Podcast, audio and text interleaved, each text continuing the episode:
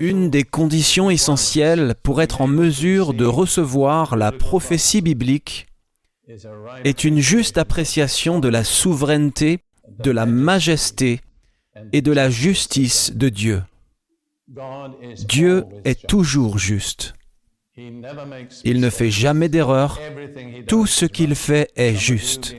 Certains d'entre vous ont traversé des situations où vous pouviez vous demander si Dieu n'avait pas fait une erreur ou n'était pas injuste. Mais c'est une mauvaise attitude. Dieu est toujours juste. Et Ruth et moi allons faire une proclamation comme nous le faisons habituellement, tirée de deux chapitres de Daniel, Daniel 2 et 4, qui déclare la majesté souveraine de Dieu. Et je veux commencer sur cette note ce soir. Béni soit le nom de Dieu, d'éternité en éternité. À lui appartiennent la sagesse et la force. C'est lui qui change les temps et les circonstances, qui renverse et qui établit les rois, qui donne la sagesse aux sages et la science à ceux qui ont de l'intelligence. Il révèle ce qui est profond et caché. Il connaît ce qui est dans les ténèbres et la lumière demeure avec lui. Car sa domination est une domination éternelle et son règne subsiste de génération en génération. Tous les habitants de la terre ne sont à ses yeux que néant. Il agit comme il lui plaît avec l'armée des cieux et avec les habitants de la terre et il n'y a personne qui résiste à sa main et qui lui dise Que fais-tu? Ces derniers versets étaient les paroles de Nebuchadnezzar. Il a traversé une période plutôt difficile pour arriver à cet endroit où il a eu cette prise de conscience. Il a passé sept ans comme un animal dans la nature, nu. Ses cheveux ont poussé comme des plumes d'oiseaux ses ongles comme des griffes d'animaux, et il se nourrissait de l'herbe, mais au bout de sept ans, Dieu lui a rendu tout ce qu'il lui avait enlevé. Mais il était un homme différent. Il a appris à l'école de la discipline de Dieu. Et ceci était son témoignage. Son royaume est un royaume éternel. Tous les habitants de la terre ne sont à ses yeux que néants, il agit comme il lui plaît avec l'armée des cieux et avec les habitants de la terre, et il n'y a personne qui résiste à sa main. Il était le plus puissant monarque sur la terre à cette époque, mais il s'est rendu compte qu'il y avait quelqu'un d'infiniment plus puissant que lui. C'était le Dieu d'Israël. Et je demande parfois aux gens, et je vous laisse ceci comme une pensée, si par la grâce de Dieu vous atteignez le paradis, et je veux dire que ce sera par la grâce de Dieu, qui pensez-vous que vous aurez plus de chances de rencontrer là-bas? Le roi Salomon ou le roi Nebuchadnezzar? Et je n'ai pas de réponse à cette question, mais c'est une question intéressante. Peut-être que vous pouvez rencontrer les deux, mais je ne sais pas. Quoi qu'il en soit, c'est juste quelque chose. Maintenant, nous allons aborder le thème Comment aborder la prophétie biblique et je tiens à dire que parmi la plupart des chrétiens que je côtoie, et j'en côtoie beaucoup de différentes nationalités, de différentes dénominations et différents milieux, il y a une appréciation tout à fait inadéquate de l'importance de la prophétie biblique. Environ un quart de la Bible, au moins, doit être de la prophétie prédictive. Et vous ne pouvez pas vous permettre de négliger ou d'ignorer un quart de la Bible et espérer avoir tout ce que Dieu a pour vous. Je crois que dans les jours dans lesquels nous vivons, il est essentiel d'avoir au moins une compréhension de base des thèmes de la prophétie biblique. Maintenant, je reconnais que certains d'entre vous ont été rebutés par de soi-disant prophètes qui ont pu faire des prédictions au nom du Seigneur, y compris la date exacte où le Seigneur devait revenir. Et ce n'est ni la première ni la deuxième fois que cela se produit. Cela arrive de temps en temps dans l'histoire de l'Église. Mais à cause de cela, vous avez été repoussé et vous avez dit, eh bien, si c'est à ça que ressemble la prophétie, je ne veux tout simplement pas m'impliquer là-dedans. Eh bien, c'est un désastre pour vous, parce que vous avez besoin d'une compréhension de la prophétie biblique. Je veux vous citer maintenant un seul verset de 2 Pierre 1, le verset 19. Pierre a parlé de la révélation que lui et deux autres apôtres ont eue de Jésus sur la montagne de la transfiguration, quand ils ont vu l'honneur et la gloire que Dieu le Père a accordé à Jésus. Et il dit, en effet, c'était merveilleux, mais il y a quelque chose de beaucoup plus important que ça. Et voici ce qu'il dit. Et nous tenons pour d'autant plus certaine la parole prophétique à laquelle vous faites bien de prêter attention, comme à une lampe qui brille dans un lieu obscur, jusqu'à ce que le jour vienne apparaître et que l'étoile du matin se lève dans vos cœurs. Donc Pierre dit, cette révélation que nous avons eue sur la montagne de la transfiguration était merveilleuse, elle était valide, elle est maintenant consignée dans les Écritures. Mais une chose qui est beaucoup plus certaine, c'est la parole prophétique de l'Écriture. Et quand je dis cela, je veux dire les prophéties écrites de la Bible. Je ne parle pas du don de prophétie que j'estime, auquel je crois et que de temps en temps j'exerce moi-même. Mais la prophétie dans ce sens doit être jugée. Et elle doit être jugée par la parole de Dieu. Mais la parole de Dieu ne doit pas être jugée. Toute parole de Dieu est pure. Ces paroles sont comme de l'argent purifié sept fois dans un fourneau de terre. C'est là toute la différence. La parole de Dieu écrite, prophétique, fait totalement et absolument autorité. Et Pierre dit, nous faisons bien d'y prêter attention. En d'autres termes, il est dans notre meilleur intérêt d'y prêter attention. Donc si nous n'y prêtons pas attention, nous nous privons de quelque chose d'extrêmement important dans la vie de chacun d'entre nous. Il la compare à une lumière qui brille dans un endroit sombre. Je ne sais pas comment vous voyez le monde autour de nous, mais pour moi, c'est un endroit sombre. Et de plus, il devient de plus en plus sombre, il ne s'éclaircit pas. Nous avions cette chanson qui disait ⁇ Lève-toi, brille, car ta lumière est venue, et la gloire du Seigneur s'est levée sur toi, car les ténèbres couvriront la terre, et de grandes ténèbres couvriront les nations de la terre. C'est la condition de ceux qui sont en dehors de Christ. Les ténèbres, de grandes ténèbres, des ténèbres croissantes. Mais au milieu de ces ténèbres, Dieu nous a donné une lumière. Quelle est cette lumière? La parole prophétique de Dieu.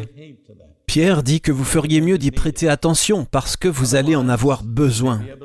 Autrement, vous pouvez être un croyant, vous pouvez être sauvé, baptisé dans l'Esprit, parler en langue et être destiné au paradis, mais pendant que vous êtes ici sur terre, vous marcherez dans les ténèbres parce que vous avez ignoré la lumière que Dieu a fournie, la parole prophétique. Si vous marchez dans les ténèbres, cela ne veut pas dire que vous n'irez pas au ciel quand vous mourrez, mais ça signifie que vous allez trébucher et que vous tâtonnerez pendant que vous serez ici sur la terre. Vous ne comprendrez pas les choses qui se passent autour de vous. Et vous serez souvent craintif et confus parce que vous avez ignoré la provision de Dieu qui est sa parole prophétique.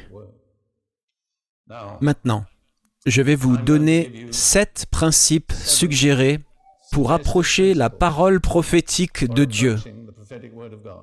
À l'origine, je n'en avais pas sept, j'en avais cinq, mais le Seigneur en a ajouté deux autres récemment. Et je ne suis pas superstitieux, mais quand j'arrive au chiffre 7, j'ai généralement l'impression que c'est fini. Laissez-moi vous signaler autre chose de très important concernant cette parole prophétique de Dieu. Son but est de nous rendre conscients de la venue du Seigneur comme une réalité imminente, comme quelque chose de réel qui est en train de se produire. Pierre dit que vous devez y prêter attention jusqu'à ce que le jour se lève et que l'étoile du matin se lève dans vos cœurs. Il ne parle pas de ce qui se passe dans le monde, il parle de ce qui se passe dans vos cœurs. Pendant la Seconde Guerre mondiale, j'ai passé trois ans dans les déserts d'Afrique du Nord, pas par choix, permettez-moi de le dire. La plupart du temps, nous vivions grâce au soleil, car nous n'avions pas de lumière artificielle. Quand il faisait nuit, nous allions nous coucher, et quand le jour se levait, nous nous levions. Et donc, j'ai observé des choses que je n'observerai pas aujourd'hui.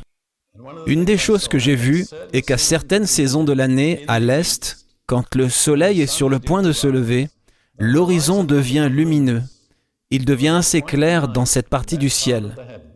Vous pensez que le soleil se lève, mais ce n'est pas le soleil. C'est l'étoile du matin appelée aurora. Et cette étoile, à ce moment, devient si brillante que pendant un moment, vous pourriez imaginer que le soleil va se lever. Mais ce n'est pas le soleil.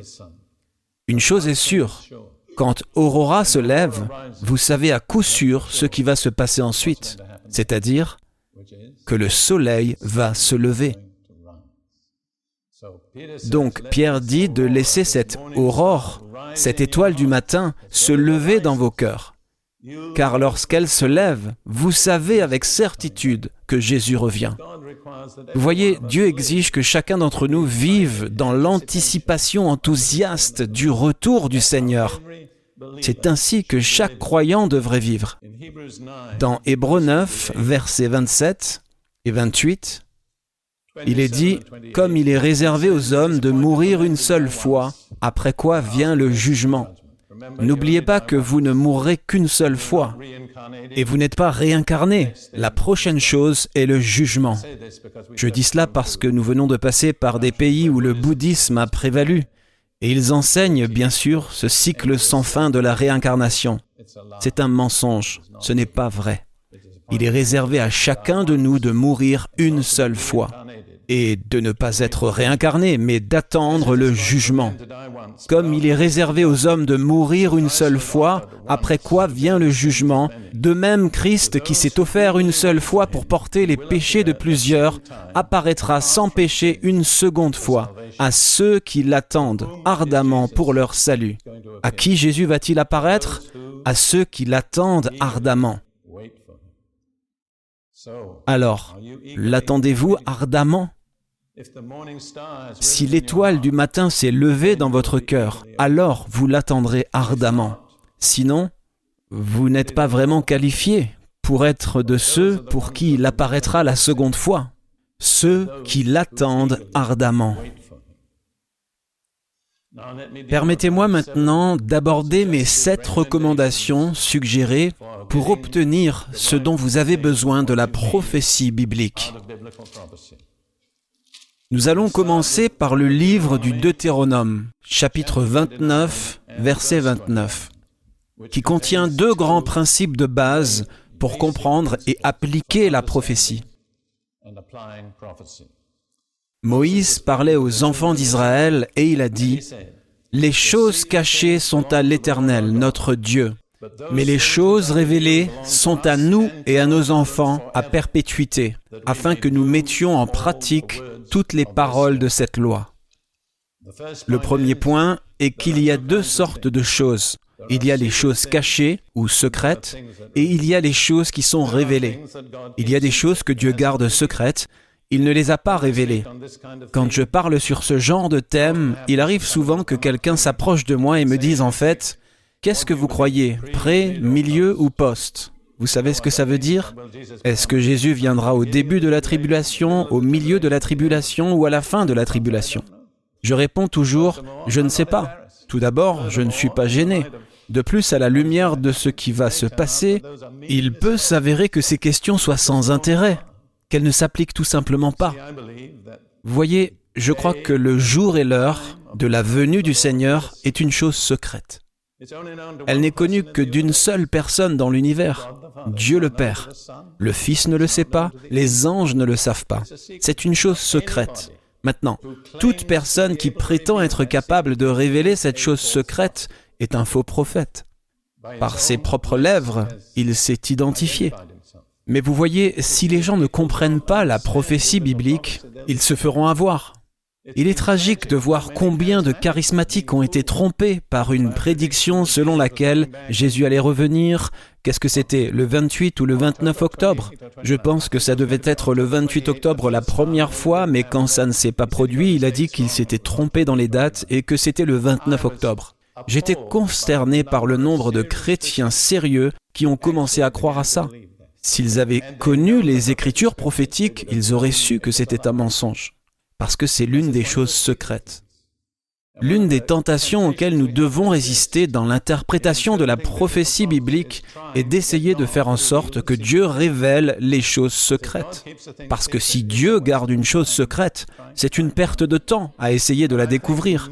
Je pense qu'une grande partie de l'interprétation de la prophétie biblique s'est concentrée sur la tentative de connaître des choses secrètes. Et le résultat est la frustration, la confusion et la déception. Quand Dieu garde un secret, croyez-moi, personne ne peut trouver son secret. Ensuite, il est dit qu'il y a des choses révélées. Dieu merci, il y a des choses révélées. Mais il est dit à leur sujet afin que nous les mettions en pratique. Le but de la prophétie biblique n'est pas de vous rendre plus sage que vos voisins ou d'être capable de dire ⁇ Bien, maintenant nous savons ce qui va se passer ensuite ⁇ Le but de la prophétie biblique est de vous donner des choses à faire. Mon expérience avec Dieu est la suivante. Si vous obéissez à ce qu'il révèle, il révèle quelque chose de plus. Si vous n'obéissez pas à ce qu'il révèle, il ne révèle rien de plus. Pourquoi le ferait-il? Il dit, continue à faire ce que je t'ai dit et je te montrerai la prochaine chose. Maintenant, en 1958, si vous pouvez croire que les gens vivaient il y a aussi longtemps que ça, j'étais en Afrique de l'Est, dans l'ouest du Kenya, le directeur d'une école de formation pour les enseignants africains. J'ai pris ma petite voiture et j'ai conduit pendant 11 km vers la ville principale, Kisumu. J'emmenais ma voiture au garage ou à la station-service pour la faire réviser. J'avais une liste de choses que je devais faire en ville. Et je me sentais très occupé. En sortant de la station-service, après avoir remis la voiture, j'ai senti que Dieu me disait, non seulement ta voiture a besoin d'être révisée, mais toi aussi. J'ai vu que j'avais désespérément besoin d'un changement d'huile et de lubrifiant. Alors j'ai abandonné tout mon programme, j'ai marché environ 10 minutes jusqu'à la rive du lac Victoria Nyanza, qui est le deuxième plus grand lac intérieur du monde et un très bel endroit, et à cette époque très tranquille. Je me suis assis sur un banc, sous de grands arbres dominant le paysage, j'ai sorti de ma poche mon Nouveau Testament petit format et l'ai ouvert. Je ne cherchais rien, mais j'ai ouvert à Matthieu 24, verset 14, que vous entendrez à nouveau en temps voulu, qui dit Cet évangile, ou bonne nouvelle, du royaume sera prêché dans le monde entier en témoignage à toutes les nations, alors viendra la fin. Dieu m'a fait comprendre à ce moment-là, il a dit, c'est la priorité numéro un pour mon peuple. Eh bien, j'étais dans un ministère en tant que directeur d'une école de formation d'enseignants, et mon but premier était de gagner mes étudiants Seigneur. Donc je n'étais en aucun cas rétrograde. En fait, je crois que j'étais dans la volonté de Dieu. En cinq ans, presque aucun étudiant n'a quitté cette école sans être sauvé et baptisé dans le Saint-Esprit. Très très peu d'entre eux. Donc je ne perdais pas mon temps. Mais je sentais que le Seigneur me disait qu'il y avait quelque chose de plus important. Alors je lui ai dit, Eh bien, Seigneur, si je ne suis pas encore complètement identifié avec ton objectif principal, je veux l'être. Veux-tu arranger cela? Je pense que cela a pris 20 ans pour que le Seigneur m'amène au point où j'en suis, où cela a été arrangé. Parce qu'en 1978, l'année de mon mariage avec Ruth, j'ai commencé une toute nouvelle phase de mon ministère. Je ne savais pas que je la commençais. J'ai simplement fait ce que Dieu m'a dit. Dieu m'a dit, je crois, de commencer un ministère par la radio. Je n'avais jamais été intéressé par ce genre de ministère, mais j'ai commencé parce que Dieu m'a dit de commencer, sur huit stations aux États-Unis, en langue anglaise, avec un budget de 8000 dollars par mois. Nous n'avions vraiment aucune idée d'où l'argent viendrait. Cette même émission de radio est maintenant traduite en neuf autres langues et est pratiquement écoutée partout dans le monde entier, tous les jours. Elle est en quatre langues de Chine et est diffusée au moins une fois toutes les 24 heures en Chine. Elle est en russe, en espagnol, en arabe, en tonguien. Elle est maintenant en train d'être traduite en samoan, en mongol, le premier vrai message positif de l'Évangile qui ait jamais été présenté au peuple de Mongolie. Cela s'est produit depuis 1978 jusqu'à aujourd'hui, ce qui est une période de 16-17 ans. Je n'avais aucune idée, je n'ai jamais pensé que ce programme pourrait un jour sortir des États-Unis ou être dans une autre langue que l'anglais, mais Dieu l'a fait. Il a commencé à développer en moi ce but premier de Dieu. Cet évangile du royaume sera prêché ou proclamé dans le monde entier en témoignage à toutes les nations, alors viendra la fin. Quand viendra-t-elle? Quand l'Église aura fait son travail. Depuis lors, Ruth et moi avons eu le privilège d'exercer notre ministère dans de très grandes conférences d'enseignement biblique dans toutes sortes d'endroits improbables. Moscou pour commencer, puis Alma-Ata. La plupart d'entre vous ne savent même pas où se trouve Alma-Ata, mais c'est la principale ville du Kazakhstan, qui est l'une des provinces du sud de l'ancien empire soviétique. Cette année, si Dieu le veut, nous serons en Turquie. Nous vivons pour cela. C'est notre but dans la vie. Mais tout ne s'est pas passé en un jour. Dieu a dû le faire progressivement. Je veux vous dire ceci. Si je n'avais pas obéi au mieux de mes capacités à ce que Dieu m'a montré dans Matthieu 24, verset 14, je doute que Dieu m'aurait montré autre chose. La révélation est conditionnée à l'obéissance. Voulez-vous dire cela avec moi? La révélation est conditionnée à l'obéissance. Si vous n'obéissez pas à Dieu, il ne vous montrera rien de plus. Le diable peut vous montrer beaucoup de choses, mais pas Dieu. Donc, c'est là le premier et le deuxième principe. Numéro un, il y a des choses secrètes et des choses révélées. Essayer de découvrir les choses secrètes est une perte de temps. Numéro 2, Dieu révèle les choses afin que nous les pratiquions, que nous les faisions. Si nous ne les faisons pas, il ne nous en révélera pas d'autres. Le principe suivant est que de nombreuses prophéties sont données pour un temps et une situation spécifique. Et jusqu'à ce que nous arrivions à ce moment et à cette situation, nous ne serons pas en mesure de comprendre la prophétie.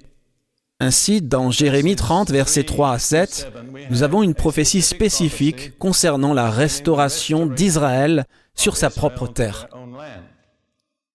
Laissez-moi dire que mon observation est que la plupart des prophéties pour la fin des temps supposent la présence d'Israël en tant que nation sur sa propre terre. En d'autres termes, elles ne pouvaient pas s'accomplir tant que l'État d'Israël n'était pas restauré. Telle est la prophétie.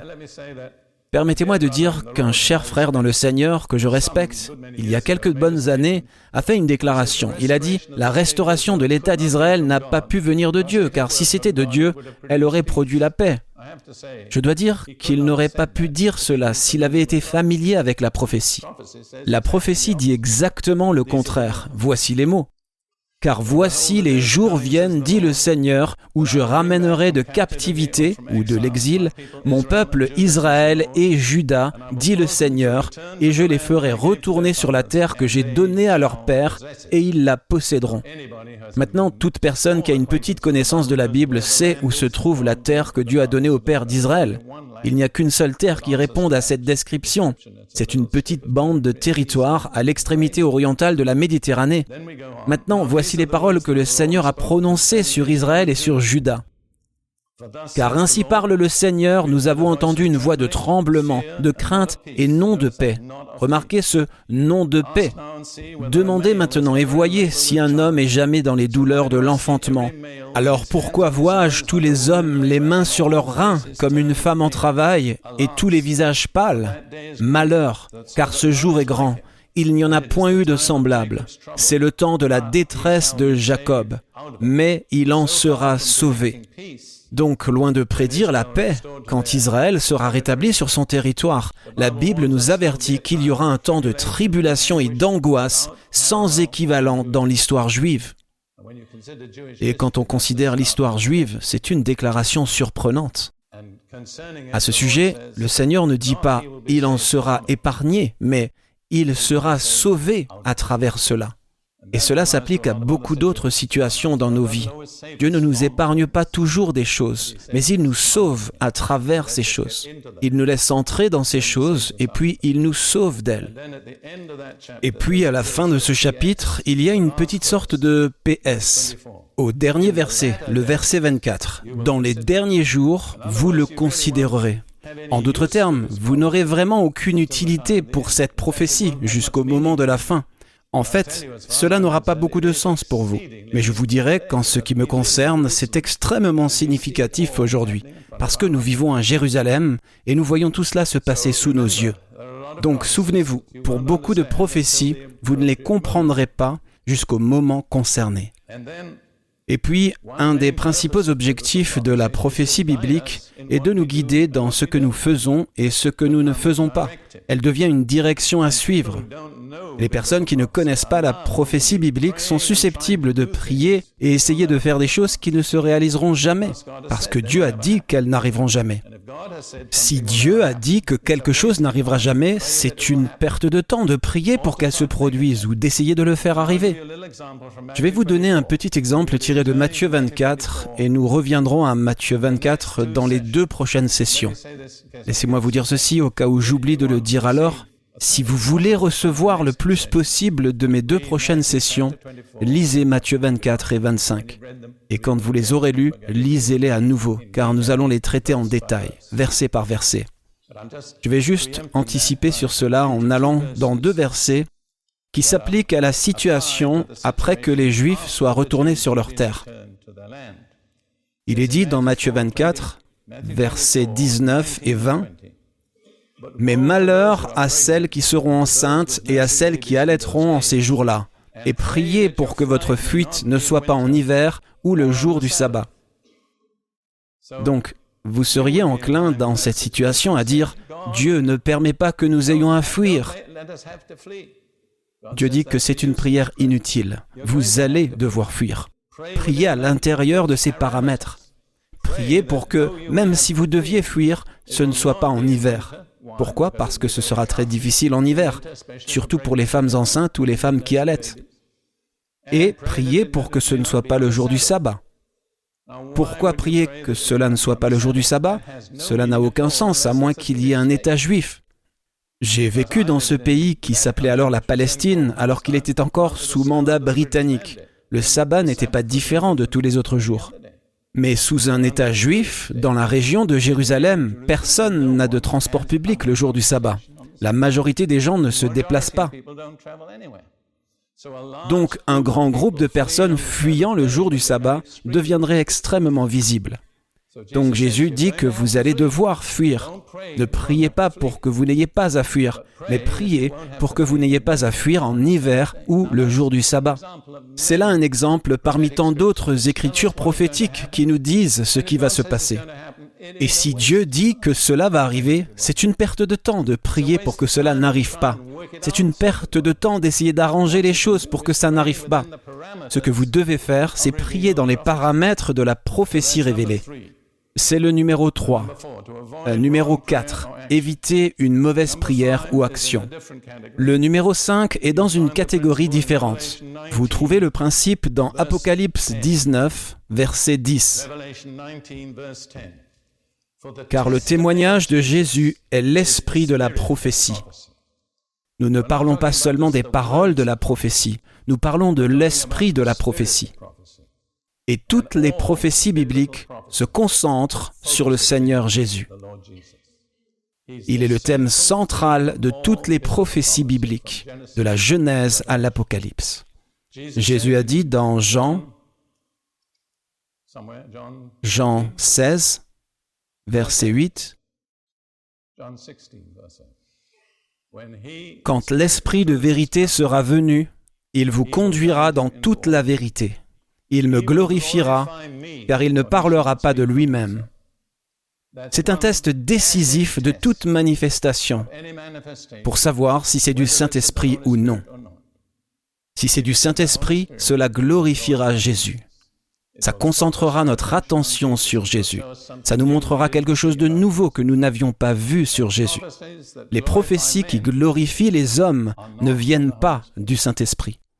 En fait, quand le Saint-Esprit commence à agir, si des personnalités humaines sont autorisées à prendre sa place et prendre le centre de la scène, le Saint-Esprit se retire poliment. Il a fait cela fréquemment au cours de ce siècle. Il y a eu de nombreux mouvements du Saint-Esprit qui ont été éteints parce que les hommes se sont mis au centre de la scène et voulaient qu'on se concentre sur eux. Mais toute véritable révélation prophétique glorifiera toujours Jésus.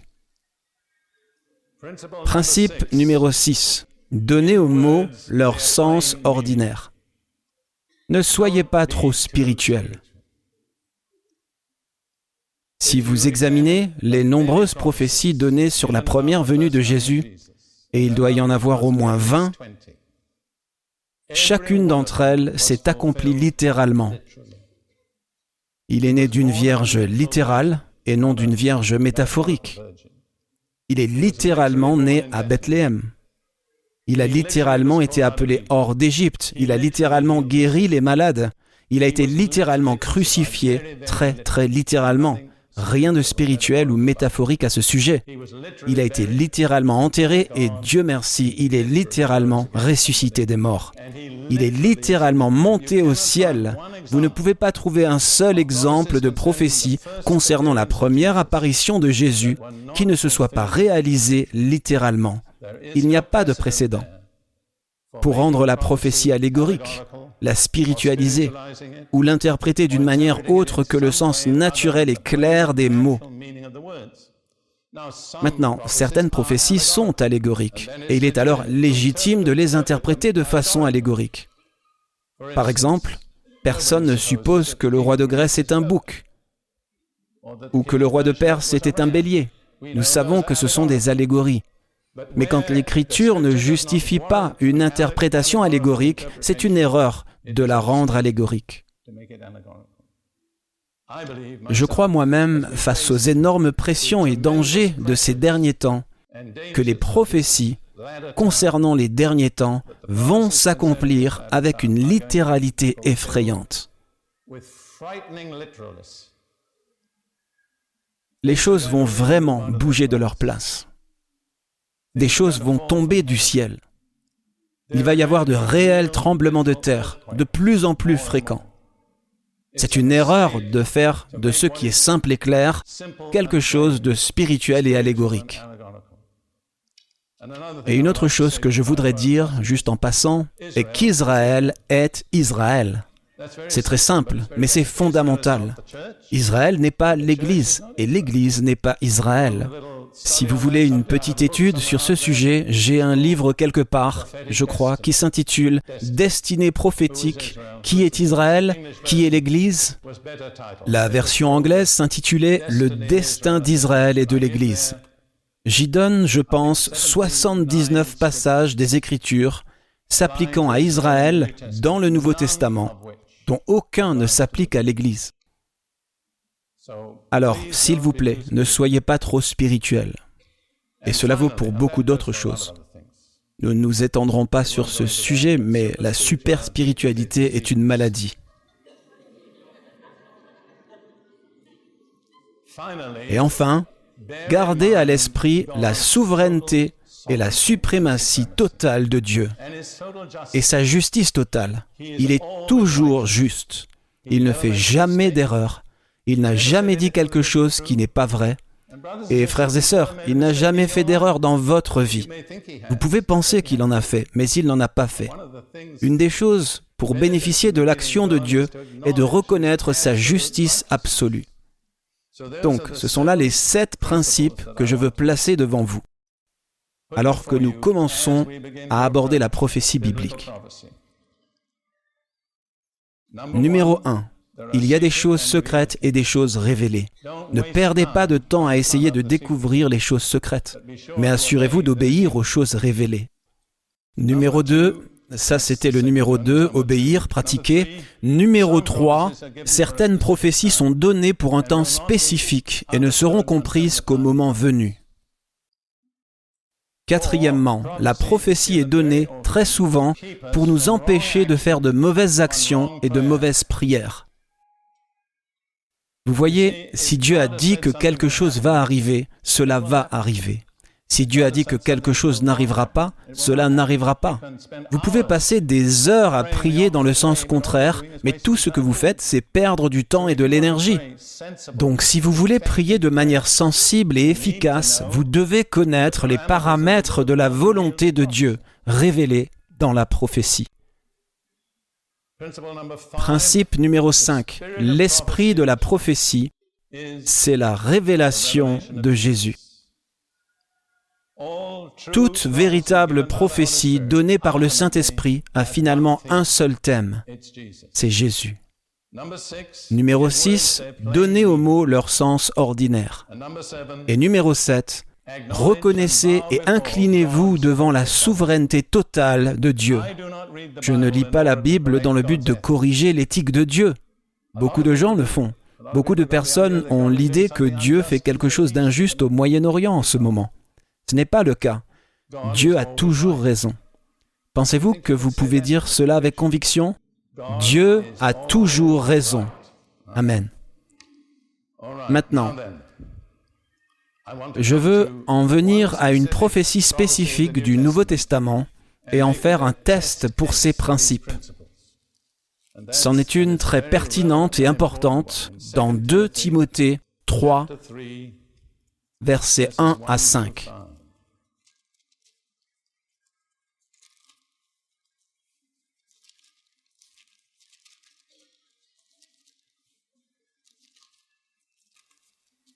2 Timothée 3, versets 1 à 5. Mais sache que dans les derniers jours, des temps périlleux viendront. Car les hommes seront idolâtres d'eux-mêmes, aimant l'argent, vantards, orgueilleux, blasphémateurs, désobéissant à leurs parents, ingrats, profanes, sans cœur, ne pardonnant pas, calomniateurs, sans maîtrise de soi, brutaux, méprisant du bien, traîtres, têtus, hautains, aimant le plaisir plus que Dieu, ayant une apparence de piété, mais reniant sa puissance. Éloigne-toi de telles personnes. Cette déclaration de Paul commence par quelque chose d'inhabituel dans les Écritures. Il dit ⁇ Sache que ⁇ Habituellement, la Bible dit simplement c'est comme ça que ça va se passer. Mais Paul est tellement préoccupé que nous ne nous fassions pas de fausses idées sur les derniers jours qu'il dit Sachez ceci, n'ayez aucun doute à ce sujet. Il s'agit d'un fait absolument établi que vous ne pouvez pas changer par la prière, en plaidant ou par n'importe quel type d'activité. Ça va se produire. Alors, inclinez-vous devant ce fait. Maintenant, beaucoup de chrétiens contemporains n'ont pas encore vraiment assimilé cette vérité. Il dit dans les derniers jours, qui est la période précédant immédiatement le retour du Seigneur. Et probablement la moitié des livres de la Bible font référence aux derniers jours. Des temps périlleux viendront. Maintenant, ce mot qui est traduit par périlleux n'apparaît qu'à un seul autre endroit dans le Nouveau Testament. C'est dans Matthieu 8, verset 28, et cela décrit deux hommes démonisés qui sont venus confronter Jésus quand il a traversé la mer de Galilée jusqu'à la région appelée Gadara. Et il est dit qu'ils étaient extrêmement féroces. Je voudrais vous suggérer que c'est ici une meilleure traduction. Dans les derniers jours, des temps violents viendront. Je crois moi-même que nous vivons des temps violents. Mais je pense qu'ils vont devenir encore plus violents. Maintenant, souhaiter autrement, prier autrement, agir comme si ce n'était pas vrai, c'est une perte de temps. C'est un fait établi. Dans les derniers jours, les choses vont devenir de plus en plus féroces et violentes, constamment. Ça ne me fait pas peur, je m'y suis adapté. Je l'accepte comme l'expression de la sagesse de Dieu, la justice de Dieu. Mais beaucoup de gens agissent encore comme si cela n'allait pas arriver, et certaines de ces personnes sont ici ce soir. Vous n'avez pas encore saisi le fait que nous sommes confrontés à une époque violente.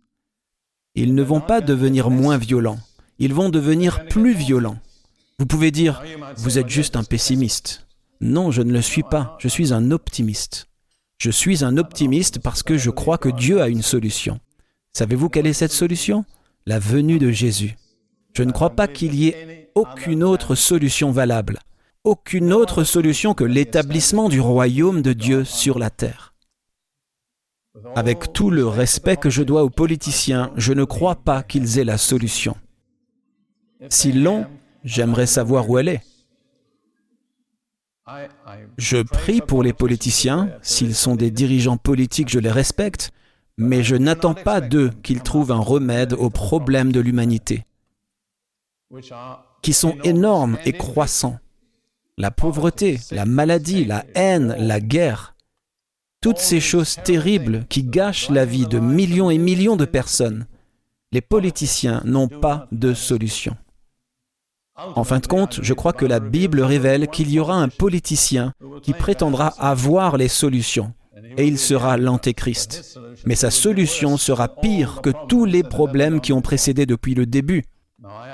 Je ne suis pas un pessimiste, je ne suis pas debout ici l'air malheureux, parce que je crois que Jésus va venir. Mais il ne peut pas venir avant que cette condition soit remplie dans le monde, car c'est ce que dit la Bible. Donc si nous voulons que Jésus vienne, voulez-vous que Jésus vienne? Eh bien, vous devez être préparé pour des temps violents, parce que c'est ce qu'il va falloir. Je crois moi-même que Dieu va permettre la méchanceté humaine d'arriver à sa pleine expression. Nous verrons, si nous sommes encore en vie, le mal réel, inné dans le cœur des pécheurs, manifesté par une laideur et une peur que nous pouvons à peine imaginer.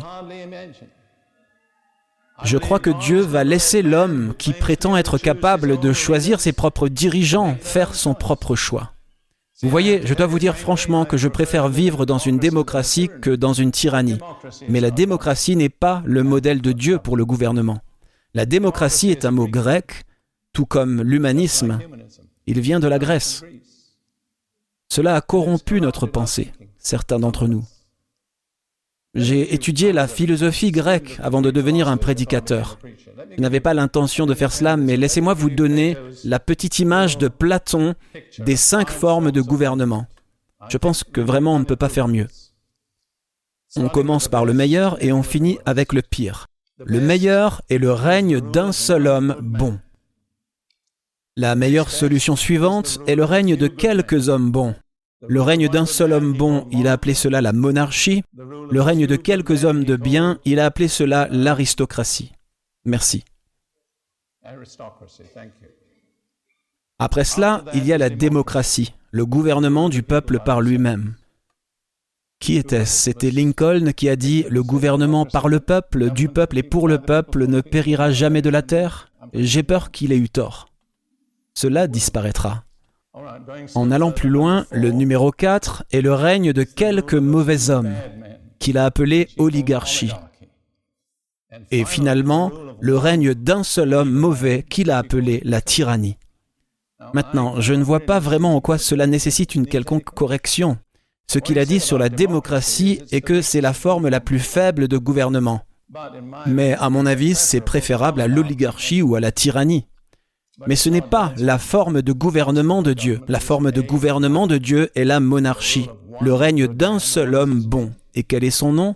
Jésus. Et le règne de quelques hommes bons avec lui qui sont ses saints.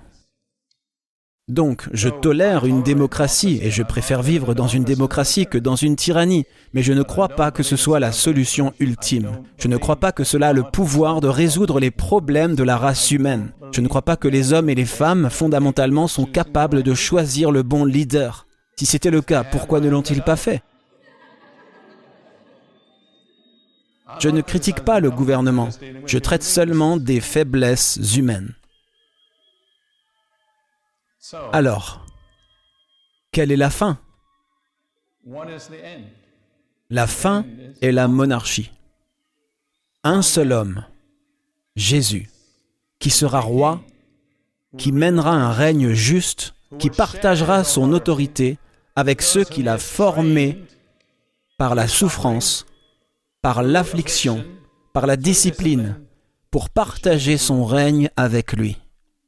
Comment appelons-nous ces gens? Nous les appelons l'Église. Et gardez à l'esprit que le mot Église est une très mauvaise traduction du mot grec ecclésia, qui est essentiellement une assemblée gouvernementale. Donc si nous sommes membres de l'Église, nous sommes membres d'une assemblée gouvernementale qui sera dirigée par un homme juste, Jésus. C'est la solution de Dieu. Et je crois qu'il n'y a pas d'autre solution. Je crois que, dans un certain sens, si nous essayons d'arranger une partie de la solution, nous perdons notre temps et notre énergie. Nous avons beaucoup à faire dans le contexte de la révélation de Dieu.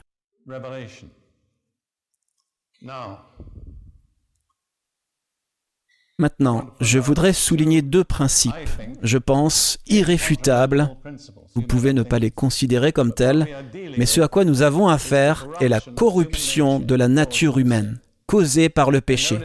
Et remarquez que lorsque Paul parle de temps féroce, la raison qu'il donne est que les hommes seront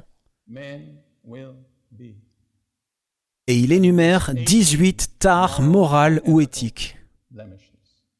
La cause première des problèmes dans le monde n'est pas la fission nucléaire, c'est le caractère humain. Après tout, la bombe atomique ne s'est pas inventée toute seule. Des hommes l'ont inventée, des hommes l'ont utilisée, des hommes ont inventé toutes sortes d'horribles instruments de destruction. Ce sont des hommes qui les utilisent. Donc la cause première des problèmes de l'humanité aujourd'hui est la corruption morale et éthique produite dans l'humanité par le péché. Et si vous acceptez la métaphore de la corruption, qui je crois est valide, il y a deux principes dans le monde naturel. Toute corruption est progressive. Elle ne s'améliore pas, elle s'aggrave toujours. Et toute corruption est irréversible. Il n'y a aucun moyen de faire revenir en arrière l'œuvre de la corruption. Je crois que cela s'applique à la situation mondiale. Je crois que cela s'applique au monde. La corruption dans le monde est progressive. Elle ne va jamais s'améliorer. Elle va toujours empirer. Et elle est irréversible. Il n'y a aucun moyen d'inverser le processus de corruption. Donc, toutes les prières chrétiennes et les projets et les plans qui sont consciemment ou non orientés vers le renversement de la corruption sont une perte de temps et probablement d'argent aussi. C'est pourquoi nous avons besoin de la prophétie biblique, car elle nous évite de gaspiller beaucoup de temps, d'efforts et d'argent autrement perdus, beaucoup de déceptions. Veuillez comprendre, je crois qu'en tant que chrétiens, nous avons l'obligation de prier pour notre gouvernement, à l'intérieur des paramètres de la volonté révélée de Dieu. Je parlais de cela une fois, il y a quelques bonnes années de cela, sur la nécessité de prier pour le gouvernement. Et à la fin, une dame s'est approchée de moi, une chère dame, et m'a dit, Monsieur Prince, la Bible n'enseigne-t-elle pas que tout devient de plus en plus mauvais? J'ai répondu, non. Elle enseigne que certaines choses empirent et certaines choses s'améliorent. Et je suis l'une des choses qui s'améliorent.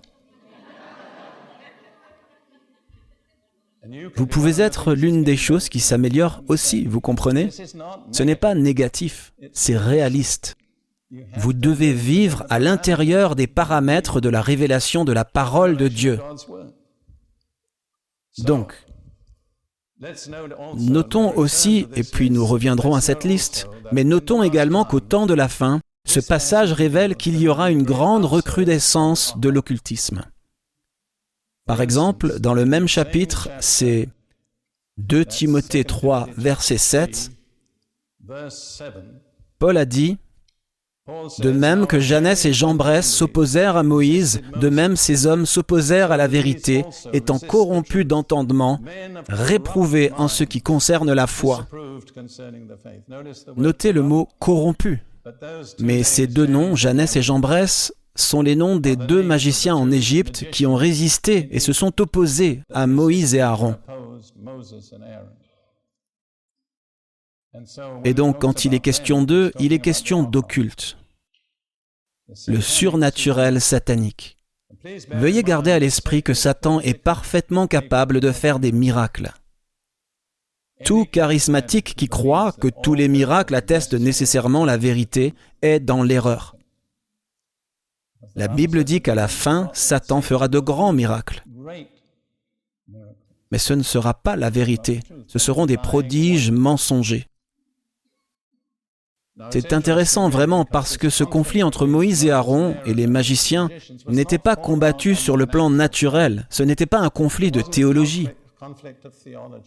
La bataille pour nous dans ces derniers jours ne sera pas un conflit de théologie, ce sera un conflit de puissance spirituelle. Ce sera la question décisive. Laissez-moi vous rappeler ce qui s'est passé quand Moïse et Aaron se sont présentés devant Pharaon et ont dit ⁇ Laisse partir le peuple de Dieu ⁇ Et Pharaon a dit ⁇ Quel signe peux-tu montrer que ce message est de Dieu ?⁇ Et Moïse a dit à Aaron ⁇ Jette notre bâton.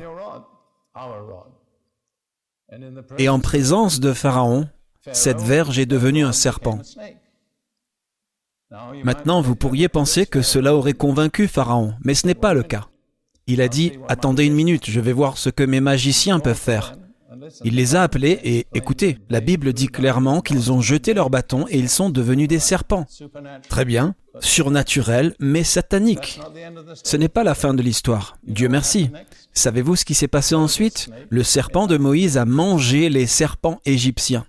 Je l'imagine, c'est tellement vivant pour moi. Les magiciens sont partis avec les mains vides. Ils n'avaient plus de bâton et le bâton de Moïse était plus épais et plus fort qu'il n'avait jamais été. Mais le combat s'est déroulé sur le plan surnaturel.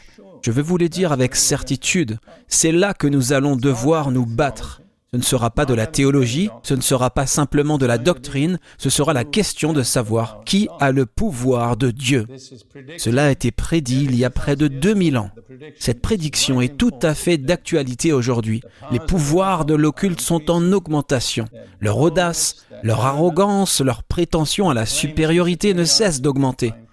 Mais leur folie sera manifesté à tous les hommes, comme l'a été la folie de Jeannès et de Jean Bresse. Puis vous allez un peu plus loin ici dans 2 Timothée 3 verset 13. Mais les hommes méchants et imposteurs avanceront toujours plus dans le mal, trompant les autres et trompés eux-mêmes. Vous voyez, c'est le progrès de la corruption. Ils deviendront de plus en plus mauvais trompant et étant trompé. Personne n'est un trompeur aussi efficace que celui qui est lui-même trompé, qui croit vraiment sa propre tromperie, parce qu'il parle avec une réelle conviction. Donc, et encore une fois, là où il est dit les hommes mauvais ou méchants et imposteurs, maintenant il se trouve que j'ai appris le grec depuis l'âge de 10 ans. Été qualifié pour l'enseigner au niveau universitaire. Ça ne veut pas dire que j'ai toujours raison, mais ça signifie que j'ai droit à mon opinion. Et donc, je veux dire, à propos de ce treizième verset, il est dit les hommes méchants et imposteurs. Le mot grec est enchanteur ou gémisseur. Il s'agit de personnes qui jettent des sorts en enchantant et en gémissant. Encore une fois, nous avons affaire à l'occulte. Ceci est très réel. Il y a quelques années, je date les choses d'avant et après la mort de ma première femme et mon mariage avec ma seconde, c'est donc avant, en d'autres termes il y a longtemps, un homme est venu me voir et il a dit qu'il était venu s'excuser auprès de moi parce qu'il avait jeté une malédiction sur moi et ma famille. Puis il m'a dit, et je n'ai pas accepté tout ce qu'il a dit, mais j'ai juste écouté, il m'a dit qu'il était un praticien de l'occulte et considéré comme le plus puissant sorcier d'Amérique. Et puis il m'a dit qu'il pratiquait diverses formes de pouvoir occulte, mais il a dit, je suis arrivé à la conclusion que la forme de puissance qui donne le plus de résultats est dans l'enchantement. Ça m'a vraiment marqué. J'ai pensé, donc, quand nous chantons dans l'Esprit, nous libérons la puissance de Dieu. Puis j'ai pensé au Moyen-Orient, où j'ai vécu pendant de nombreuses années, et j'ai pensé à la pratique des musulmans. Cinq fois par jour de chaque mosquée, et il y en a des milliers. Le Muezzin, la chose qui se fait entendre, le chant. Combien d'entre vous l'ont entendu au moins une fois? Très bien. Je pense que c'est le son le plus laid sur Terre. Nous pratiquons notre culte dans une église à Jérusalem, dans la vieille ville, qui est juste à côté de la mosquée. De temps en temps, à des moments cruciaux du service, nous avons cet horrible gémissement qui nous assaille. Mais cela n'éteint pas l'esprit, parce que l'esprit est plus puissant. Mais quoi qu'il en soit, je me suis dit, et je pense que c'est important, la zone de la Terre qui a le plus persisté à résister à l'Évangile est le Moyen-Orient. C'est à cause de la présence de l'islam, la religion musulmane. Ce qui leur a donné ce formidable pouvoir, c'est la proclamation régulière de leurs mensonges sataniques cinq fois par jour. Si c'est le cas, alors quelle est l'une des armes les plus puissantes que nous avons? Dites-moi. La proclamation, c'est ça. C'est pourquoi Ruth et moi faisons toujours une proclamation avant que je me lève pour prêcher, parce que cela libère la puissance de Dieu dans la situation. J'ai dit aux gens que je ne crois pas que ni Ruth ni moi ne serions en vie aujourd'hui si nous n'avions pas appris le pouvoir de la proclamation des Écritures, parce que nous sommes tous les deux passés par une période de maladie grave, et pendant cette période, nous avons appris à utiliser la proclamation. Laissez-moi vous donner une des proclamations. Viens ma chérie, ce n'est pas long. Psaume 118, quelque part au milieu du psaume, vers le verset 13. Cela commence par une référence au diable. Vous devez comprendre ça. Tu m'as poussé violemment pour que je tombe, mais le Seigneur m'a aidé. Le Seigneur est ma force et mon chant, et il est devenu mon salut. La voix de l'allégresse et du salut s'élève dans les tentes des justes. La main droite du Seigneur manifeste sa puissance. La main droite du Seigneur est élevée. La main droite du Seigneur manifeste sa puissance. Écoutez maintenant, je ne mourrai pas, je vivrai et j'annoncerai les œuvres du Seigneur. Le Seigneur m'a sévèrement châtié, mais il ne m'a pas livré à la mort. C'est notre témoignage. Le Seigneur a...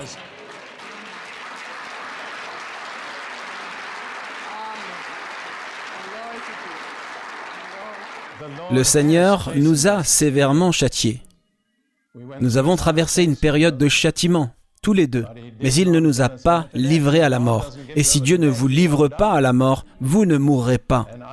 Il n'y a aucun moyen de compter combien de fois nous avons dit ⁇ Je ne mourrai pas, je vivrai et j'annoncerai les œuvres du Seigneur ⁇ Certains d'entre vous ont probablement besoin de dire la même chose, pour diverses raisons. Vous êtes assis depuis longtemps, levez-vous un instant. Psaume 118, verset 17, tout est là dans la Bible.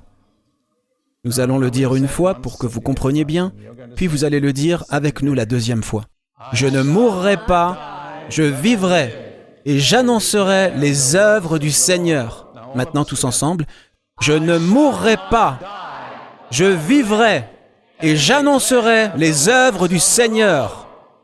Qu'avons-nous dit? Nous avons dit, je ne mourrai pas, je vivrai et j'annoncerai les œuvres du Seigneur. Amen. Vous pouvez maintenant vous asseoir.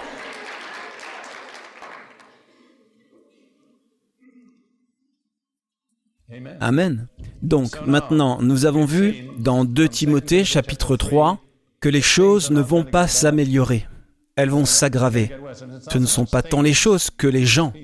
Les gens ne vont pas s'améliorer, ils vont empirer. Et le facteur principal qui les fera empirer sera l'opération du pouvoir occulte. C'est exactement là où nous en sommes aujourd'hui.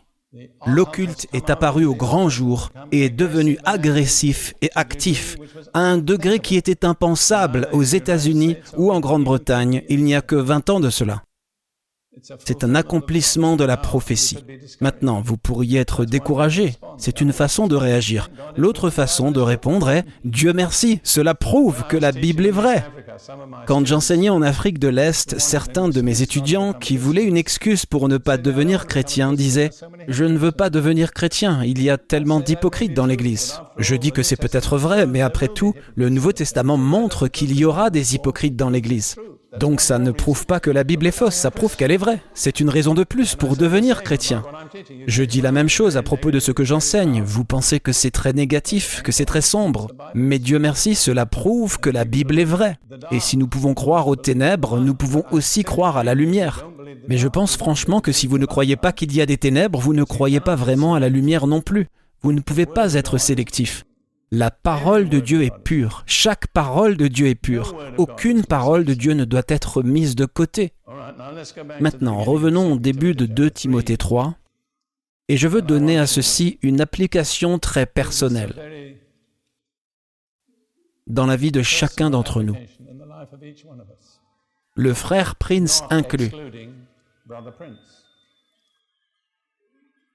Ça nous donne cette liste à partir des versets 2 à 5, je devrais peut-être la lire une fois de plus. Pendant que je lis, demandez-vous combien de ces choses sont évidentes dans notre culture contemporaine. Les hommes seront idolâtres d'eux-mêmes, aimant l'argent, vantards, orgueilleux, blasphémateurs, désobéissants à leurs parents. Les parents, c'est vrai? C'est vrai pour certains. Désobéissants à leurs parents, ingrat, profane. Et remarquez, être ingrat, non reconnaissant, c'est être profane ou impie. Sans cœur ou sans amour, mais ce n'est pas vraiment la bonne traduction. L'ancienne King James disait beaucoup plus pertinemment sans affection naturelle. En d'autres termes, même l'amour normal que nous pouvons attendre s'est évaporé dans de nombreux cas. L'amour d'une mère pour son bébé, l'amour d'un parent pour ses enfants, l'amour des frères et des sœurs les uns pour les autres. Il s'évapore rapidement. Sans affection naturelle, ne pardonnant pas ou impitoyable, dans la marge il est écrit irréconciliable, calomniateur, sans maîtrise de soi, brutaux, méprisant du bien, traître, têtu ou entêté, hautain, aimant le plaisir plus que Dieu. Arrêtons la liste ici pour un moment. Je veux vous faire remarquer que ce que vous aimez détermine ce que vous serez. Cette liste commence et se termine par ce que les gens aiment. Il y a trois choses. L'amour de soi, l'amour de l'argent et l'amour du plaisir. C'est vraiment la cause de toutes les autres caractéristiques négatives qui sont énumérées ici. L'amour de soi, l'amour de l'argent, l'amour du plaisir. Pourquoi les gens aiment l'argent? Parce qu'ils aiment le plaisir. Parce que l'argent apparemment achète le plaisir. Mais il n'achètera pas la paix. Il n'achètera pas la joie. Mais pour un petit moment, il achètera du plaisir. Et aussi, l'amour de l'argent est une expression de l'orgueil de l'homme. Parce que lorsque nous avons beaucoup d'argent, nous pouvons être arrogants, nous pouvons afficher notre richesse, nous pouvons agir comme si nous étions meilleurs que ceux qui ont moins. Tout ça s'imbrique. Mais la racine, c'est le premier, l'amour de soi. Voilà ce qui brise notre société aujourd'hui. Une enquête a été menée il y a quelques années quant au nombre moyen de personnes vivant dans un ménage aux États-Unis aujourd'hui. Et savez-vous quelle était l'étonnante réponse? 1,7 personnes. En d'autres termes, moins de deux personnes peuvent vivre ensemble aujourd'hui en moyenne. Quelle est la raison? L'amour de soi. Eh bien, si tu n'aimes pas la façon dont je vis, je continue de mon côté, tu peux continuer du tien. Cela a brisé et continue de briser d'innombrables mariages. Je dis aux gens qui se marient qu'il y a une recette pour un désastre et une recette pour le succès. La recette du désastre est qu'est-ce que je vais en retirer? Si vous vous mariez sur cette base, votre mariage sera un désastre. La recette du succès est qu'est-ce que je peux donner dans cela? Et si vous y allez avec cette attitude, votre mariage sera une réussite. J'ai eu deux mariages. Le premier a duré 30 ans. Notre mariage actuel dure depuis 16 ans. Chacun d'entre eux a été heureux et réussi. Écoutez, je ne parle pas de théorie. La cause la plus sûre de l'échec du mariage, de la famille et de la société est l'amour de soi. Tu peux avoir ce que tu veux, mais moi, je continue mon chemin. Je ferai ce qui me plaît. C'est ce qui domine vraiment la pensée des personnes non converties de cette nation aujourd'hui. Quand le mariage se brise, la famille se brise. Quand la famille se brise, la société se brise.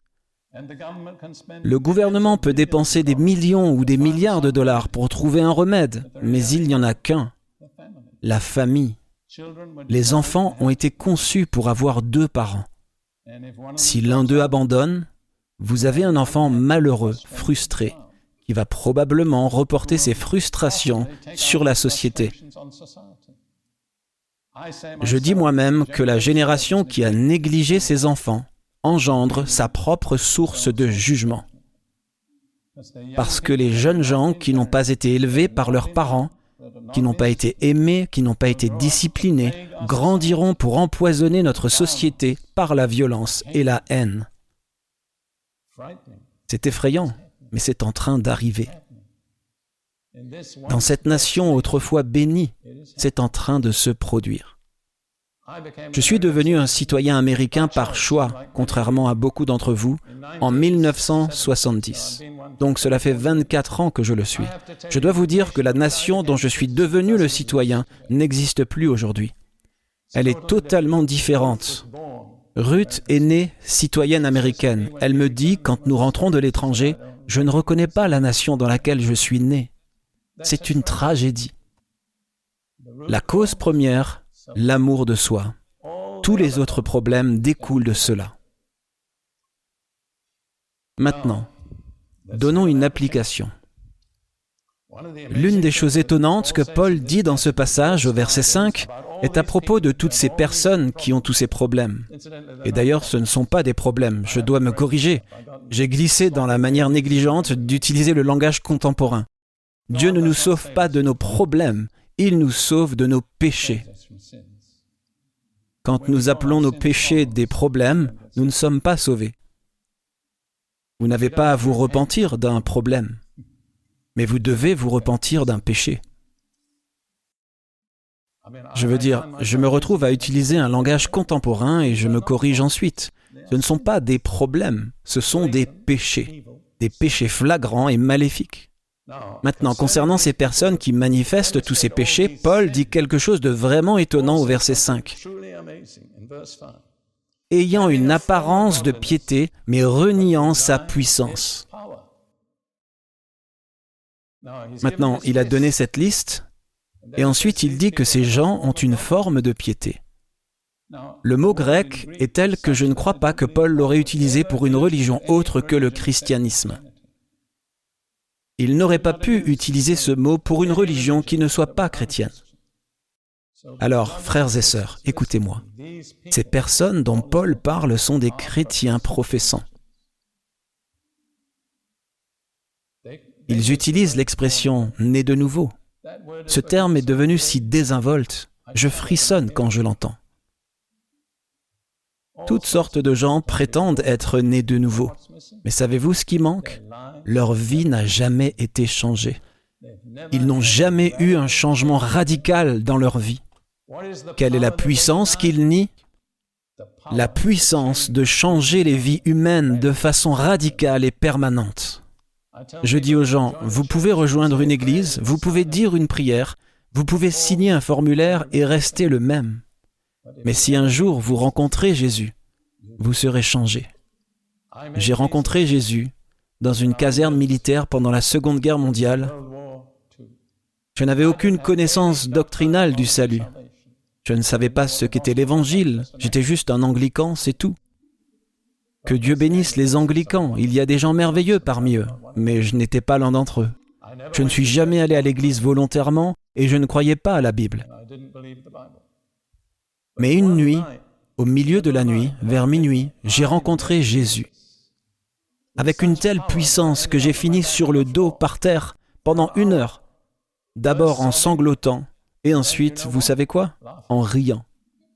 Croyez-moi les amis, ce rire n'est pas nouveau. Il se répand peut-être, mais ce n'est pas nouveau. Je ne savais rien sur les choses spirituelles. Il y avait un autre soldat qui dormait dans le même logement que moi, et je riais si fort au milieu de la nuit, sur mon dos, par terre, en sous-vêtements, parce que l'armée ne nous fournissait pas de pyjama, alors que pouviez-vous faire? J'ai fini par réveiller mon ami. Je le vois encore à l'arrière de ma tête. Je l'ai vu sortir à contre-coeur de sous la couverture et marcher vers moi, et marcher autour de moi, en gardant une distance de sécurité plusieurs fois. C'était un bon ami. Il a dit, je ne sais pas quoi faire de toi. Je suppose que c'est inutile de verser de l'eau sur toi. Quelque chose en moi disait, même de l'eau ne pourrait pas éteindre ça. Eh bien, j'ai pensé que cela devait être le Saint-Esprit. Ce n'est pas mon idée du Saint-Esprit, mais ça l'était. Et cela a produit un changement permanent, radical, dans toute ma vie, qui dure depuis 24. C'est juste, merci. Pourquoi ai-je une femme? Eh bien, de nombreuses raisons. Laissez-moi corriger cela. Correction, 53 ans. En 1941, j'ai rencontré le Seigneur Jésus. J'ai vu ma femme l'air troublée, mais j'ai pensé, qu'ai-je fait de mal maintenant? Et je n'ai jamais plus été le même, jamais. Il m'a fallu des mois pour découvrir tous les changements qui avaient eu lieu en moi. Pourquoi? Parce que j'ai rencontré Jésus. Chers frères et sœurs, si vous rencontrez Jésus, vous ne pouvez pas rester les mêmes. Vous pouvez devenir religieux, vous pouvez rejoindre une église, vous pouvez faire toutes sortes de choses et être radicalement inchangé. C'est le problème avec ces gens. Ils nient le pouvoir de Dieu de changer radicalement les gens. C'est pourquoi les églises admettent maintenant les homosexuels et ordonnent les homosexuels. Savez-vous pourquoi? Ils disent qu'il faut avoir de la compassion. Je suis d'accord, nous devons avoir de la compassion. Mais ensuite, ils disent qu'il n'y a aucun moyen de les changer. C'est un mensonge. Je crois qu'il faut admettre les homosexuels et les ordonner s'ils ont été changés par la puissance de Dieu. Ruth et moi avons un ami en Europe centrale qui est un descendant des Moraves. Vous connaissez les Moraves? Probablement le groupe le plus notable qui ait jamais émergé dans l'histoire de l'Église. C'était un danseur et la plupart des danseurs professionnels sont des homosexuels. Il était un homosexuel bien connu dans sa société particulière. Il a rencontré Jésus. Et Jésus l'a changé. Aujourd'hui, il est marié, a des enfants et est pasteur d'une église. C'est l'une des personnes les plus aimantes que j'ai rencontrées dans ma vie. Il est ordonné à juste titre parce qu'il a été changé. Le problème est et cette fois, je pense que je peux utiliser le mot problème. Le problème est que les gens qui ordonnent des homosexuels ne réalisent pas que Jésus peut changer les gens. Il change beaucoup d'autres personnes. Il change les menteurs, il change les tricheurs, il change les gens qui sont affligés et jaloux et malveillants et malicieux. Ce n'est pas seulement les homosexuels. Notre erreur est de faire une exception pour les homosexuels. Vous voyez, c'est exactement ce que Paul a dit, qu'ils auront une forme de piété, mais nieront sa puissance, le pouvoir de changer radicalement les gens et de façon permanente, pour le mieux. C'est un sujet très sensible, mais c'est très important. Donc je veux vous donner juste trois passages des écrits de Paul. Le premier est dans 1 Corinthiens 6, versets 9 à 11. Ne savez-vous pas? Je trouve que là où Paul dit ne savez-vous pas, la plupart des chrétiens d'aujourd'hui ne le savent pas. Quand il dit Frère, je ne veux pas que vous soyez ignorants, la plupart des chrétiens en sont ignorants. C'est surprenant. Cela dure depuis 19 siècles et ça ne semble pas avoir beaucoup changé. Ne savez-vous pas que les injustes n'hériteront pas du royaume de Dieu? Ne vous laissez pas tromper, ni les fornicateurs, ni les idolâtres, ni les adultères, ni les homosexuels, ni les sodomites, et ce sont tout d'abord l'homosexuel passif et ensuite l'homosexuel agressif, ni les voleurs, ni les cupides, ni les ivrognes, ni les ravisseurs, ni les extorqueurs n'hériteront du royaume de Dieu. Et c'est là ce que vous étiez, quelques-uns de vous. Donc Dieu n'exclut personne dans cette catégorie, à condition qu'il soit changé. Mais, il dit, et ce sont des mots magnifiques, mais vous avez été lavés, mais vous avez été sanctifiés, mais vous avez été justifiés au nom du Seigneur Jésus et par l'Esprit de notre Dieu. Mais vous avez été changés. Je suis tout à fait en faveur de l'admission des prostituées, des homosexuels, des meurtriers, des ivrognes, tout cela, s'ils ont été changés mais c'est non scripturaire de les admettre inchangés. Et nous avons le droit d'exiger la preuve du changement dans leur vie. Remarquez ce que Paul a dit, parce qu'il utilise cette phrase à trois endroits. Il dit ⁇ Ceux-là n'hériteront pas du royaume de Dieu ⁇ C'est une chose d'être né de nouveau et entrer dans le royaume de Dieu. C'est une autre chose d'hériter du royaume de Dieu. Beaucoup de ceux qui sont entrés n'hériteront jamais, parce qu'ils sont dans ces catégories. Puis nous nous tournons vers Galates 5.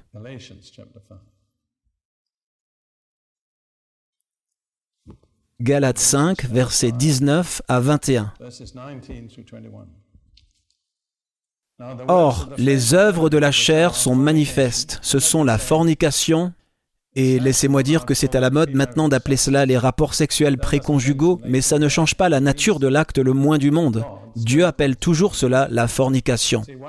Vous voyez, l'une des ruses subtiles du diable est de mettre de nouvelles étiquettes sur de vieilles choses. Donc tuer un bébé dans le ventre de sa mère est mal, mais avorter un fœtus est différent. Tout ce qu'ils ont fait, c'est changer le mot bébé en fœtus. Mais certaines personnes sont assez stupides pour croire que ça change la nature de l'acte. Non. Et certaines personnes commettent la fornication, mais ils l'appellent sexe préconjugal. Et ils pensent qu'ils peuvent s'en tirer avec ça. Vous ne pouvez pas. Vous ne pouvez pas hériter du royaume de Dieu à moins que vous ne vous repentiez. Il y a peut-être certains d'entre vous ici ce soir qui ont besoin de le faire. Vous ne pouvez pas hériter du royaume de Dieu si vous êtes dans la fornication. Dieu n'admet pas les fornicateurs. Laissez-moi vous dire que s'il le faisait, vous seriez plus mal en point au paradis qu'en enfer, parce que dans la pureté rayonnante du ciel, vous seriez totalement perdu. Très bien. La fornication, l'impureté, la débauche, l'idolâtrie, la magie, la haine, les disputes, les jalousies, les accès de colère, les ambitions égoïstes, les dissensions. Vous remarquez que la majorité des choses dans cette liste sont des expressions de relations brisées. Puis il poursuit, l'envie, l'ivrognerie, les excès de table, et autres choses semblables. Je vous dis d'avance, comme je l'ai déjà dit, que ceux qui pratiquent de telles choses n'hériteront pas du royaume de Dieu.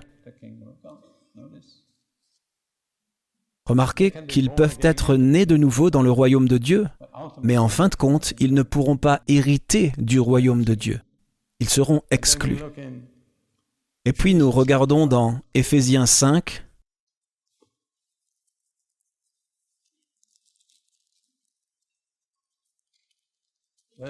versets 3 à 7, Éphésiens 5, versets 3 à 7, que la fornication, qu'aucune espèce d'impureté et que la convoitise ne soit pas même nommée parmi vous comme convenant à des saints, qu'on n'entende ni paroles grossières, ni propos stupides, ni basses plaisanteries qui sont inconvenables, mais plutôt des actions de grâce.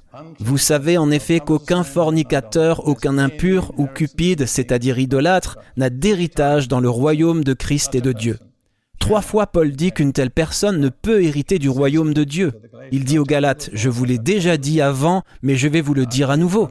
Et je crois, frères et sœurs, qu'il est temps que nous le disions à nouveau aux gens. Quand je suis devenu pentecôtiste il y a 53 ans, Personne n'aurait jamais considéré qu'un fornicateur puisse aller au paradis sans se repentir. Les normes ont changé, mais les normes de Dieu n'ont pas changé.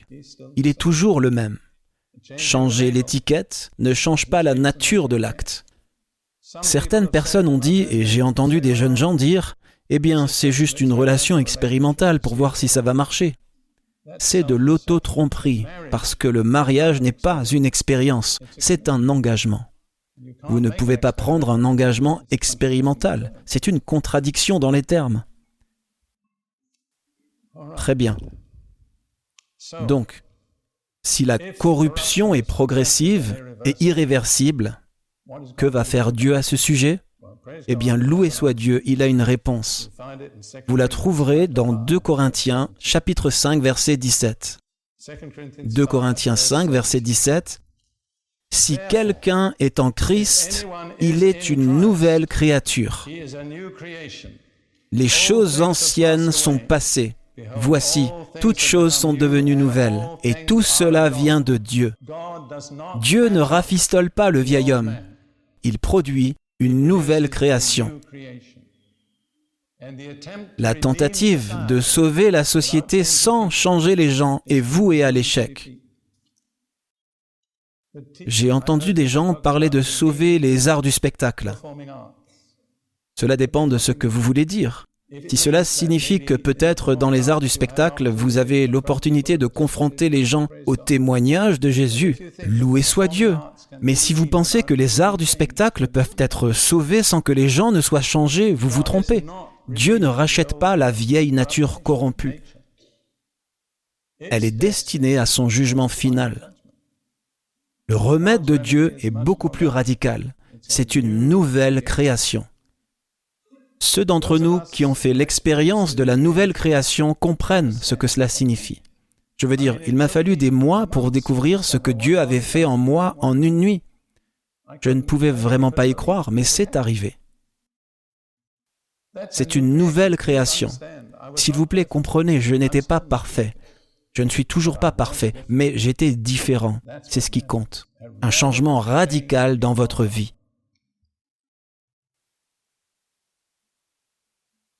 Alors, Dieu va faire quoi? Il va faire naître une nouvelle création. Si quelqu'un est en Christ, il est une nouvelle création. Vous ne pouvez pas être en Christ et rester le même. Quelque chose de totalement nouveau s'est produit que seul Dieu crée. L'homme peut réformer, l'homme peut améliorer, mais seul Dieu peut créer. C'est quelque chose que Dieu doit faire pour nous et en nous. Nous ne pouvons pas le faire par nous-mêmes. Être en Christ, c'est devenir une nouvelle création. C'est son remède logique pour l'ancienne nature corrompue et déchue. Dieu ne va pas la rafistoler, il ne va pas l'améliorer, il n'envoie pas le vieil homme à l'église ou à l'école du dimanche ou lui apprend la règle d'or. J'ai cette phrase qui est dans mon esprit, la solution de Dieu, c'est l'exécution. C'est tout. Mais la miséricorde, c'est que l'exécution a eu lieu quand Jésus est mort à la croix. Notre vieil homme a été crucifié en lui. Vous devez savoir cela et vous devez le croire et agir en fonction de cela. Et cela fonctionne. C'est le remède de Dieu. C'est un remède parfait. C'est un remède d'amour, c'est un remède miséricordieux, mais il ne fait pas de compromis avec le péché ou avec Satan. Dieu ne fera jamais, jamais, jamais cela. De la nouvelle création, Dieu va produire un nouveau peuple. C'est notre proclamation finale. Elle est glorieuse. C'est Tite chapitre 2, versets 11 à 14. Nous avons une pratique lorsque nous prenons un repas. Nous disons notre prière d'action de grâce que nous ne dirons pas maintenant. Nous étions en réunion une fois et j'ai dit à Ruth, viens et dis l'action de grâce. Et elle s'est mise à glousser. Je veux dire, elle ne pouvait pas s'arrêter de rire. J'ai dit, qu'est-ce qui se passe? Elle a dit, tous ces gens ont faim et tu dis l'action de grâce devant eux? Donc, quoi qu'il en soit, nous ne répéterons pas notre action de grâce, mais à la fin de notre prière, nous proclamons toujours une écriture sainte. Celui qui commence fait la proclamation. Voici l'une de nos proclamations, Tite 2, versets 11 à 14. Comment ça commence? La grâce de Dieu. La grâce de Dieu qui apporte le salut est apparue à tous les hommes, nous enseignant à nous détourner de tout mépris de Dieu et à rejeter les passions des gens de ce monde pour que nous vivions sobrement, justement et fidèlement dans le présent siècle, dans l'attente de la bienheureuse espérance et l'apparition glorieuse de notre grand Dieu et Sauveur Jésus-Christ, qui s'est donné lui-même pour nous, pour nous racheter de toute transgression et pour purifier pour lui-même un peuple particulier, zélé pour les bonnes œuvres. Alors qu'est-ce que Dieu va tirer de l'histoire? Son propre peuple spécial. Voilà pourquoi il tolère toute la méchanceté, la tragédie et la souffrance. Parce que Dieu attend que tous ceux qu'il a choisis pour lui-même soient venus à Christ. Il y a une autre écriture que nous disons, 2 Timothée 2, verset 10. C'est la motivation de Paul. Il est passé par beaucoup de souffrances, mais il avait toujours une chose en tête, et c'était ceci. C'est pourquoi je supporte tout pour l'amour des élus, afin qu'eux aussi obtiennent le salut qui est en Jésus-Christ avec une gloire éternelle. Cette parole est certaine, car si nous mourons avec lui, nous vivrons aussi avec lui. Si nous endurons, nous régnerons aussi avec lui. Si nous le renions, il nous reniera aussi. Si nous sommes infidèles, il reste fidèle. Il ne peut se renier lui-même. Qu'est-ce qui motivait Paul? Il avait une vision. Il a dit, je supporte tout pour l'amour des élus, les élus de Dieu, afin qu'eux aussi obtiennent le salut qui est en Jésus-Christ, avec une gloire éternelle. Vous voyez, Dieu a ses élus, et ils viennent de toutes tribus, nations, peuples et langues. Nous ne pourrons pas nous reposer jusqu'à ce qu'ils aient tous été atteints. Voilà le remède de Dieu, une nouvelle création, qui produira un nouveau genre de personnes, qui seront aptes à partager le trône avec Jésus. Frères et sœurs, rappelez-vous que c'est notre grande vocation. Dieu va vous faire passer par tout ce qui est nécessaire dans cette vie, toutes sortes de souffrances potentielles, problèmes ou pressions, pour vous permettre de devenir un dirigeant avec Jésus. Pouvons-nous prier en conclusion? Ô Dieu, nous te remercions que ta parole soit si claire, si nette. Il n'y a pas de si, il n'y a pas de mais. Tu as rendu le chemin de la vie et de la droiture si clair que même les fous n'y trébucheront pas.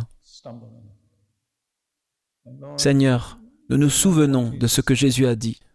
Étroite est la porte et difficile est le chemin qui mène à la vie et ceux qui le trouvent sont peu nombreux. Nous prions ce soir pour tous ceux qui sont rassemblés ici, pour nous aussi, pour que nous passions par la porte étroite et marchions sur le chemin difficile, jusqu'à ce que nous ayons achevé notre course. Donne-nous une vision, Seigneur, à chacun de nous parmi les élus, ceux qui ont été choisis. Beaucoup d'entre eux n'ont pas encore entendu la parole de Dieu. Beaucoup d'entre eux n'ont pas encore l'écriture dans leur propre langue. Mais Seigneur, nous voulons partager la vision de Paul. Je supporte toute chose pour l'amour des élus, afin qu'eux aussi obtiennent le salut qui est en Jésus-Christ, avec une gloire éternelle. Et tout le peuple de Dieu dit Amen. Que Dieu vous bénisse.